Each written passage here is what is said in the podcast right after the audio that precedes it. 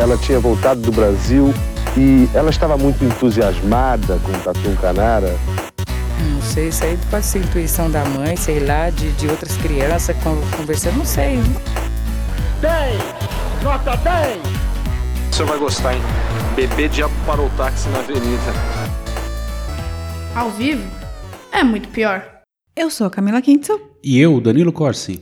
E no episódio de hoje, do seu podcast favorito, vou contar a história do massacre do caldeirão da Santa Cruz do Deserto, que ocorreu em 1937 no Ceará, na região do Cariri, perto de Juazeiro. Neste episódio, vamos ter Padre Cícero e o beato jo José Lourenço, o milagre da hóstia de Juazeiro, boi mansinho, xixi de boi sagrado, jagunços e cangaceiros, aviões da FAB despejando bombas Malditos e... milicos! E muitos absurdos promovidos pelo Estado brasileiro que, como o próprio nome do episódio disse, acabaram num morticínio, um massacre absurdo. Contudo, antes de passar raiva, é sempre bom falar de coisa boa. O que vamos beber hoje para engolir essa história, Danilo? O vinho de hoje é o 958 Santeiro Pop Extra Dry 2017, um espumante branco da região do Piemonte, na Itália. Ele é extra seco, como o clima do Ceará, e é produzido por uma vinícola chamada Santeiro, como o beato da história.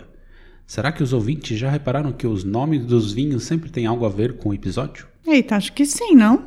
Acho que sim, né? Espero que sim. E essa é mais uma coisa que o Drinco faz por nós: harmonizar vinho e história, além de pagar uma comissão toda vez que você compra por lá. Por isso, vai lá comprar seu bom vinho e ajude a gente. Brinde história? Sim, tchim tchim. Tchim tchim.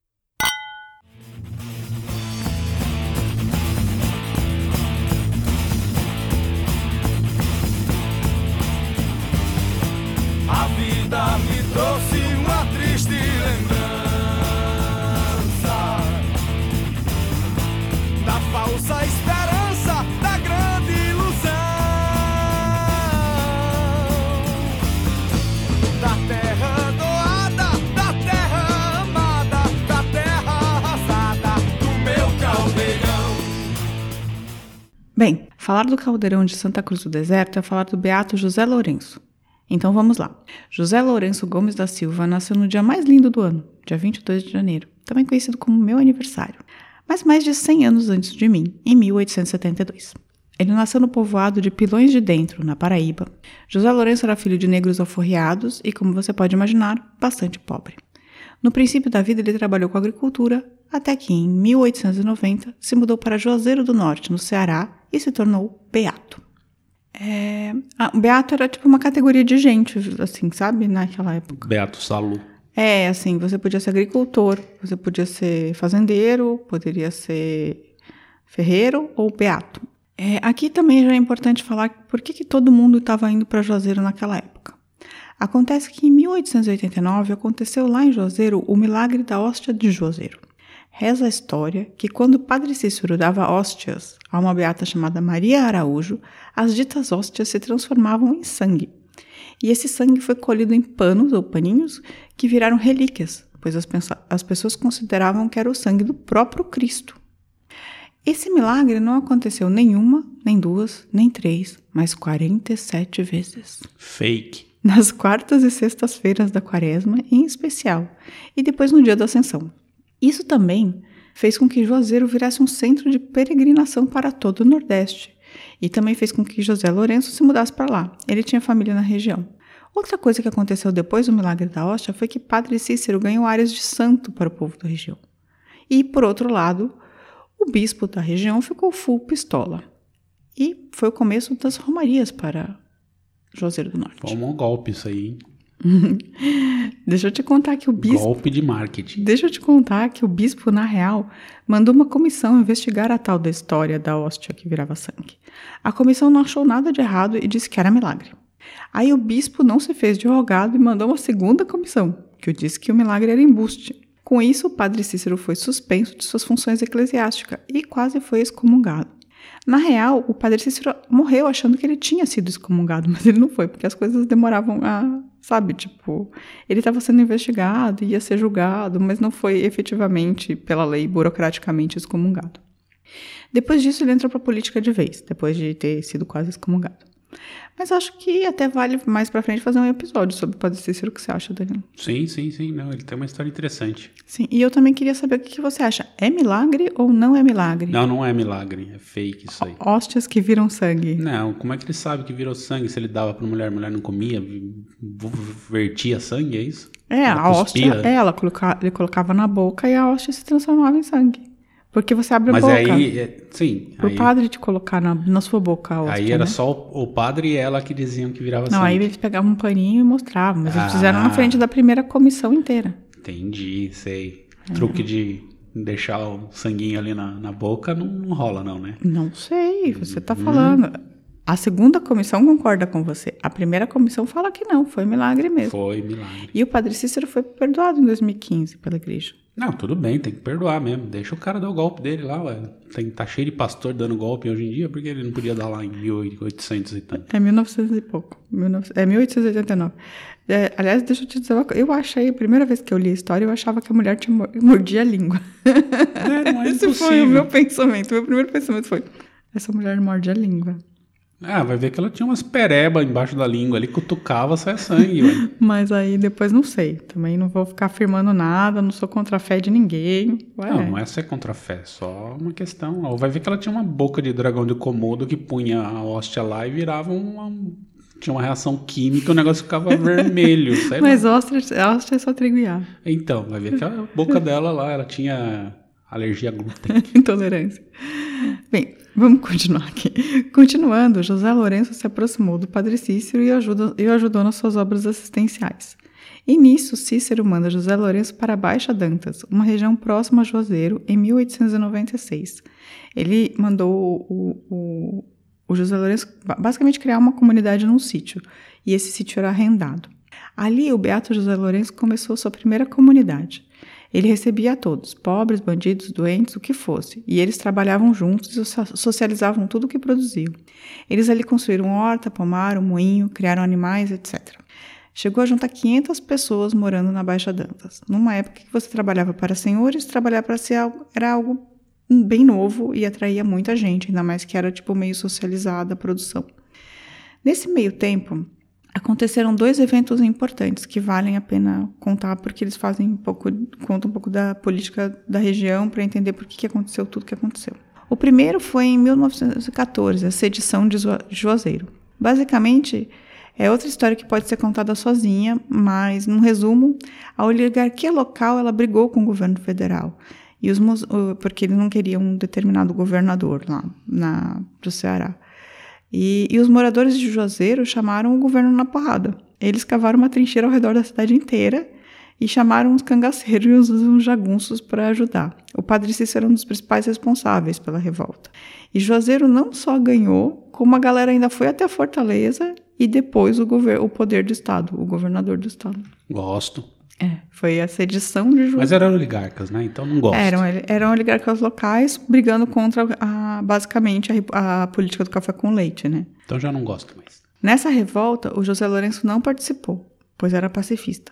Mas a, Baixa- a Baixa Dantas, né, que é esse sítio, essa região, mandou comida para a cidade durante o cerco, criando inimizades também, como você pode imaginar, né? Porque eles estavam basicamente Sim, óbvio. suprindo a cidade. Aí, em 1921, Padre Cícero ganhou um boi de um fazendeiro e o deu para o José Lourenço. O boi chamava Mansinho. Os oligarcas, já meio putos com a comunidade, que a elite local considerava um foco de comunismo e de mau exemplo, já que os lavradores não queriam mais trabalhar nas fazendas dos senhores locais, porque eles queriam ir para a comunidade do Baixa Dança, porque era melhor, e começaram a espalhar histórias, né? Como fake news. Gabinete do ódio. Tra... É, basicamente o gabinete do ódio do Ceará de 1920. Na fazenda, o povo começou a achar, o, o povo, por um lado que ganhou o boi, achou que o boi era, era um símbolo do bom momento que eles viviam, porque tipo, eles não passavam mais fome, todo mundo estava bem ali. Então eles tratavam o boi muito bem.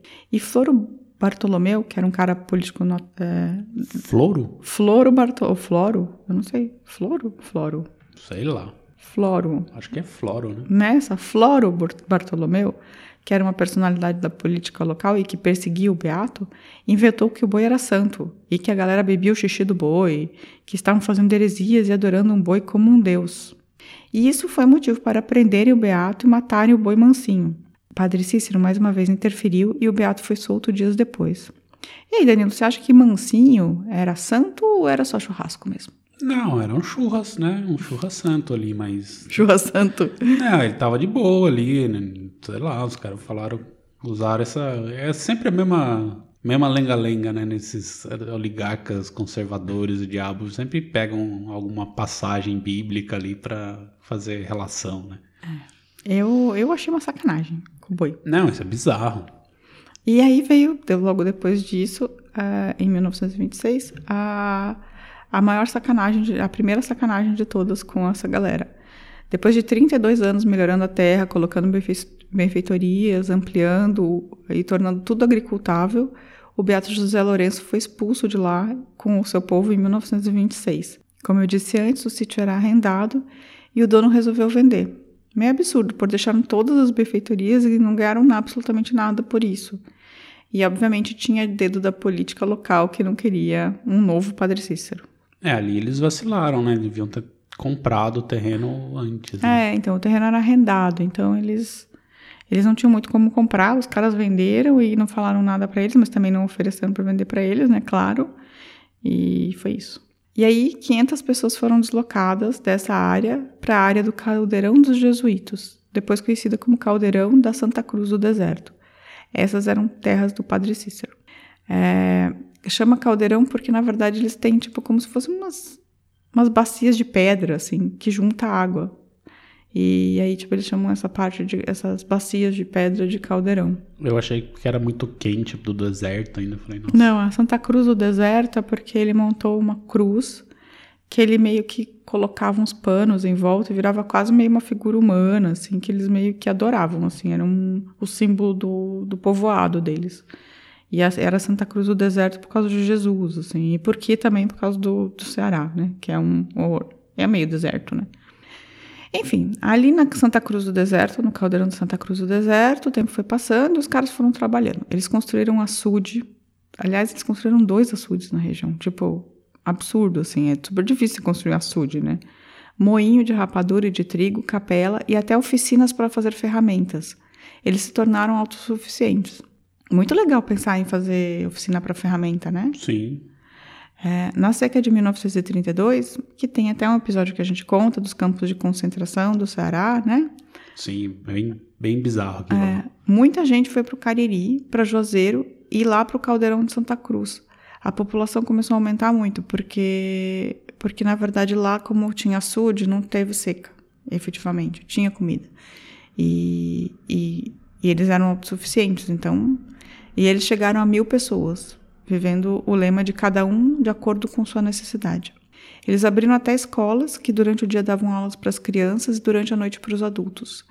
Eles chegaram a importar professoras para isso, importar assim, né, do Rio Grande do Norte, de outros estados, assim, eles traziam professoras para trabalhar na comunidade e, e dar aula para adultos e para crianças.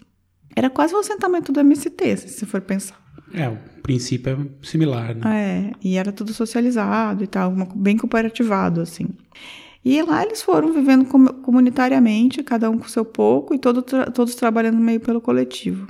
Não tinha fome no caldeirão, é importante dizer. Tinha fruta e comida para todo mundo, e numa época que, todo, que muita gente morria de fome no Brasil, assim, muita gente mesmo, e no Nordeste mais ainda. E isso incomodava muito os oligarcas, porque começou a virar um foco total de atenção, assim. Ninguém queria ir para para trabalhar nas terras dos outros caras, ganhando miséria, porque você podia ficar lá com de boa, de boa produzindo. produzindo e dividindo, porque eles dividiam a produção todas conforme o número de pessoas, sabe? Então, se você tinha uma família, assim, por exemplo, maior, e aí você ganhava mais dinheiro, mais comida, assim, eles vendiam coisas e tal. Mas aí, em 1934, Padre Cícero morreu, já bem velho, assim. E com isso acabou a proteção, porque ele, na verdade, era um dos maiores oligarcas do Nordeste, né? Ele era uma a figura política do Ceará, talvez a mais importante, assim. É, não demorou muito, em 1936, o exército invadiu pela primeira vez o local. Hum. Malditos milicos. É. Havia um boato de que o povo lá estava se armando, mas na verdade o que aconteceu é que o Beato tinha encomendado uns santos grandes aqui da Alemanha que chegaram pelo porto de Recife naquelas caixas de madeira, sabe? Sim, sim. aquelas caixas grandes de madeira fechada. E aí as más línguas vendo caixas de madeira chegando da Alemanha para ir para o local, falaram: ah, são caixas cheias de armas alemãs. Isso só hoje em dia no Rio. É, hoje em dia no Rio é isso que acontece mesmo, mas ou tipo lá na, no, no recreio da Barra, né, que chama? É, no, em condomínios de luxo. Condomínios de luxo, assim. E aí o exército invadiu a comunidade procurando essas armas que na verdade não existiam, eram esses três santos, assim. O povo saiu desesperado quando começou a ouvir os tiros e, e fugiram mais de mil pessoas para a Serra do Araripe, que ficava próximo. O Beato, que estava sendo mais procurado, fugiu então para Pernambuco, para Exu. Foi tipo andando até Exu, que são 70 quilômetros. E a maioria das pessoas ficou ali, esperando na serra, assim, durante uns dias. Mas depois de uns dias, os soldados resolveram averiguar a região. Um grupo de devotos do Beato José Lourenço já estava de saco cheio da perseguição e atacou esse grupo de, de soldados e matou três ou quatro policiais. Sabe o que aconteceu depois daí, né? Matou policial, já era, né? Pois é. Com essas coisas, a, a coisas, com essa morte, a, a coisa escalou de vez. O governo mandou 300 homens armados, até com metralhadoras, e mais uma esquadra da FAB, que passou jogando bomba na serra. Pra matar fazendeiro, é isso. Fazendeiro não, pra matar o. É, fazendeiro é agricultor, né? É, Mais pra fácil. matar essa galera, tipo, é.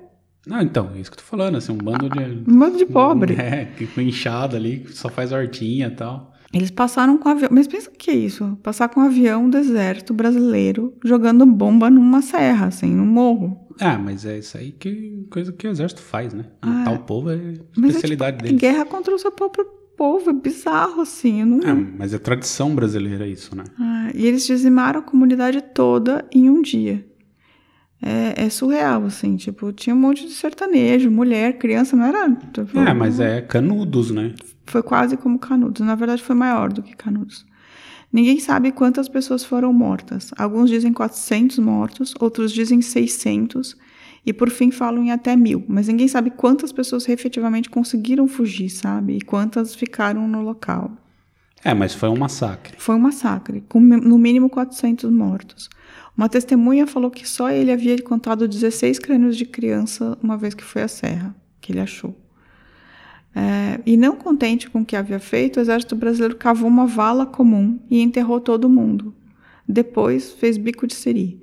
As forças policiais nunca falaram onde estão esses corpos, nem para as famílias e nem para ninguém. Nem atualmente, assim, não houve uma comissão da verdade Não houve isso? uma comissão da verdade, não houve. Meu Deus. Então o exército nunca falou onde estão os corpos do massacre da, do caldeirão da, da Santa Cruz do Deserto. Tinha que prender o general Heleno. Não, Acho que não, né? Prende. Então, basicamente, na Serra do Araripe, na região do Cariri, hoje tem de 400 a mil corpos enterrados numa vala comum. Até hoje estão lá. E foi o maior massacre da história do Brasil, das, né, no caso das forças policiais contra a sua população. Mas foi o exército, né? Não foi a polícia. Ah, é. É, mas a força, foi uma força policial de alguma maneira, né? A força do exército. E, e isso porque achavam que a comunidade de Santa Cruz do Deserto era comunista, porque achavam que ela estava atrapalhando. E, de certa maneira, era comunista, era mas comunista. sem a ideologia marx, mar- Não, não, marxiniana, ela, né? é, não, ela não era comunista de verdade. Ela só pregava a socialização dos bens, assim, mas por, por uma coisa cristã, porque era uma coisa meio católica, né? Na verdade, não era. O Não, é, princípio essa era de galera- Jesus, não era o princípio de Marx, assim. Essa galera que sempre cita aí, tipo, esquece desse lado, né, do catolicismo, né, Sim, do cristianismo, assim, porque- Não, mas é que depende, né, que o cristianismo protestante tem outra vertente, né? Não, mas ele tem também, tanto- ele também acredita. É, é- é que assim, não tem problema você ficar rico pelos protestantes, mas o catolicismo tem mais essa coisa de os ricos vão pro inferno. Mas o, o- lá não, eles estão vivendo segundo a Bíblia, sabe? Não era nada, não era comunista, ninguém era comunista ali. Sim, não queriam dar golpe, Não. assumir o poder, criar Não, eles eram uma comunidade de sertanejos católicos que viviam conforme os preceitos de um beato, que era analfabeto, o Beato José Lourenço, que era um cara muito religioso, e, mas que tinha muita inteligência em, em construir comunidades, assim, na verdade, né? Em criar, em criar estrutura, né? De açude, pensar em ferramentas, pensar em todo, tudo que precisa para prosperar. Assim, era um cara que era um bom prefeitinho, né? Um prefeito analfabeto, Sim. assim. E católico. Bem, enfim. Anos depois, o Beato José Lourenço foi ino- inocentado pela morte dos oficiais. E ele pôde voltar para lá é, em 1938, um ano é, depois. Ficou três anos no local, mas ele estava velho e não conseguiu restabelecer a comunidade, assim, não rolou. Ele juntou um pequeno grupo de sobreviventes e eles se mudaram para Exu, é, onde já, ele já tinha morado, no Pernambuco, né? E assim acabou a comunidade do Caldeirão de Santa Cruz do Deserto. O Beato ainda, José Lourenço ainda viveu alguns anos e morreu em 1946 em Exu, de peste bubônica. Eita! Morreu com 74 anos de peste bubônica em Exu. Aí os romeiros carregaram o corpo dele de volta para Juazeiro a pé, por 70 quilômetros. E hoje o Beato José Lourenço está enterrado perto do Padre Cícero em um mausoléu com os três santos que havia importado da Alemanha e o povo disse que era arma. Ah, não foi o povo, né? Foram os Ah, é. oligarcas, né? Os, os, os ricão. É, e é essa a história do Beato José Lourenço e do massacre do Caldeirão de Santa Cruz do Deserto. Maluca, né? Não, não é maluco, é assim, isso foi um massacre, uma bizarrice, assim, que é um... um- Na verdade, assim, é um retrato típico de como o Brasil sempre lida com seus pobres e que ousam querer sair dessa É, pobreza, ousam, assim, mesmo ousam que- fugir do, do jugo dos, dos, dos caras É, que mandam. de- sim, e tipo, os caras não tem, não tem conversa, assim, eles matam tudo, assim, matam mesmo, assim. Ah, Isso em 1936. Eu não conhecia essa história, pra ser bem sincera, assim. Eu tava. Eu tava fazendo. uma- É, também nunca tinha ouvido falar dessa história. é, eu tava fazendo uma pesquisa sobre revoltas populares, porque eu resolvi, tipo, ah, eu vou fazer uma coisa mais. Mais antiga nesse episódio, assim, mais uma revolta popular que, que a gente não conhece, e comecei a pesquisar. E aí eu fiquei tão passada com tudo isso que tinha acontecido, porque eu nu- nunca tinha ouvido falar nem nada, nem perto disso, assim. Nunca tocaram nesse assunto em nenhuma aula de história minha. Não, nunca ouvi falar, nem, nem sei. Não sei. Talvez no Ceará, talvez tenha algum. Pessoas estudem É, eu acho que no Ceará- eventualmente isso. É, né? tem, tem um documentário que eu vi no, no, no YouTube que tem alguns. É, é um documentário acho que de 1986. E ainda tem alguns sobreviventes falando, sabe? Mostrando tal. Tem algumas coisas. E aí eu li várias teses de mestrado sobre o assunto e, e artigos. Mas precisava de uma comissão da verdade aí, né? Assim, precisava, é assim, mesmo que surreal. postumamente condenar o comandante do exército que autorizou o bombardeio, Sim, né? precisava, precisava condenar esses caras. E o governo de Getúlio Vargas, que foi responsável por isso, que depois já estava meio no Estado Novo, né? E, e, e precisa, precisava achar esses corpos e fazer um memorial, gente. Pelo Sim. amor de Deus, assim, tipo. Ainda, a igrejinha lá do, do local ainda está em pé, sabe? Do, da, da comunidade, ainda está em pé. Então, assim, tipo. Mas o local hoje está abandonado? o local tem umas poucas pessoas que moram, assim, mas tipo, mais ao redor. E aí tava tendo uma tentativa de assentamento. De novo. Pra jogarem bomba de novo lá, né? Tava tendo uma tentativa de assentamento no Movimento Sem Terra. E eu não sei aqui em que ponto tá, assim. Eu vi, eu vi as últimas coisas que eu vi foi tipo da década de 90, come, começo dos anos 2000. Esse é o tipo de coisa que, com a política de hoje, os governantes de hoje, assim, eles adorariam fazer isso com o MST, por exemplo. Sim, caras perseguindo e joga- jogando bomba de avião, assim, Danilo. Que a gente não sabe que o, que o exército brasileiro um dia passou sobrevoando um morro no, no Ceará e matou mil pessoas. Porque o povo brasileiro ama o exército. É, e depois cavou uma vala comum O exército é a única coisa que funciona nesse país, dizem. e tacou todo mundo lá dentro, tacou na vala comum e não falou, e até hoje não falou onde estava. E não vai saber mais, agora as pessoas não sabem mais onde é. Não, se tiver coordenada, se tem algum relatório sobre isso, acha o local, né? Mas o exército se negou a dizer onde estavam as pessoas. E vai continuar se negando, né? Ele não fez nada de errado na, na ótica deles. É bizarro. Bem, enfim, essa é a história. É, gostou da história? Não, mas gostei. é, eu imagino que não, né? Enfim. Não, não dá pra gostar de uma história dessa, assim, tipo, o Brasil precisa passar limpo muitas coisas, pelo amor de Deus, chega. Mas é importante saber, né? Claro. Eu acho que achei bem importante saber, assim.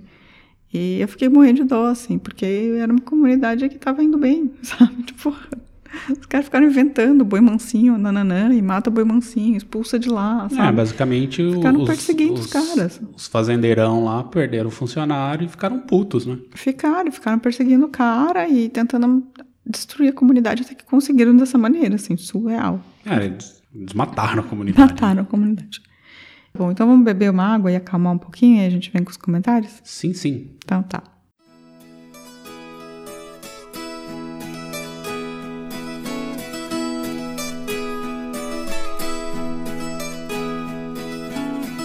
Passei minha vida morando no mato, arado terra, arrancando toco. Toquei fogo em broca, era aquele sufoco. Colhia feijão e vendia barato. Então, Danilo, se a pessoa é do Exército Brasileiro e Não escreva. quiser escrever pra gente pra dizer que nada disso aconteceu, Ah, sei lá, cria um canal no YouTube e fala lá. Não, não vou perder meu tempo, não. Tá, mas se a pessoa não for do Exército Brasileiro e acreditar que isso aconteceu mesmo e quiser falar com a gente, como faz? Pode mandar um e-mail para contato@muitopior.com.br, pode entrar no nosso site, deixar mensagem por lá, pode ir no Facebook, que a gente tem uma página lá, pode ir no Instagram, no YouTube ou no Twitter. Twitter? Twitter. É, então pode mandar mensagem. A gente tá em todos os lugares, a gente responde DMs, mensagens.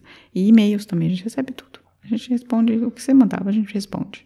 E deixar um abraço aqui pro Sr. Pretzel, não é seu parente, mas é o Sr. Pretzel, que Pretzel? é, gostou muito do episódio da Cassandra Rios. Que bom. Eu- nós gostamos muito da Cassandra Rios também. Mais algum recado? Não? Nenhum? Ninguém gostou de nada da gente essa semana? Não, não separei muitas coisas, não. Ah, tudo bem. Ah, eu queria dizer que algumas pessoas me, me falaram comigo essa semana e elas me pediram pra fazer episódios de novo, falar sobre coisas que estão acontecendo agora no Brasil. Tipo, a Flor Delis. Flor Delis. Flor Delis, Delis, não sei Flor quê. Delis, Delis. Matadora de marido. A gente não consegue fazer esse episódio porque a gente não sabe falar o nome da mulher. É, começa por aí. né? Mas eu não sei, se você achar que a gente tem que começar a falar sobre coisas que estão acontecendo agora, sei lá, manda uma mensagem pra gente. Talvez a gente faça um, É, tem, tem uma gente curta, não sei. pedindo, sei lá, a gente pode até pensar em fazer alguma coisa, assim, vamos ver se cabe. Mas assim, de certa maneira, eu particularmente acho que tem muita gente boa fazendo isso já nos Também podcasts, assim, não sei se a gente teria muito a acrescentar, mas podemos pensar em alguma maneira, alguma coisa interessante pra fazer. É, então, estão me pedindo. E outra coisa que pediram pra gente é falar sobre o ET de Varginha e sobre essas coisas que não são bem verdade. se Badam Palhares, novamente. Eu já falei que a Badam Falhares é muito bom porque é a, é a primeira pessoa que tem o nome que é a, a música da, da Pantera Cor-de-Rosa. É o Badam Badam. Badam, badam, badam, Chega. Tá bom, é isso, gente. Tenham uma ótima semana. Tchau, tchau. Um beijo. A vida é muito pior.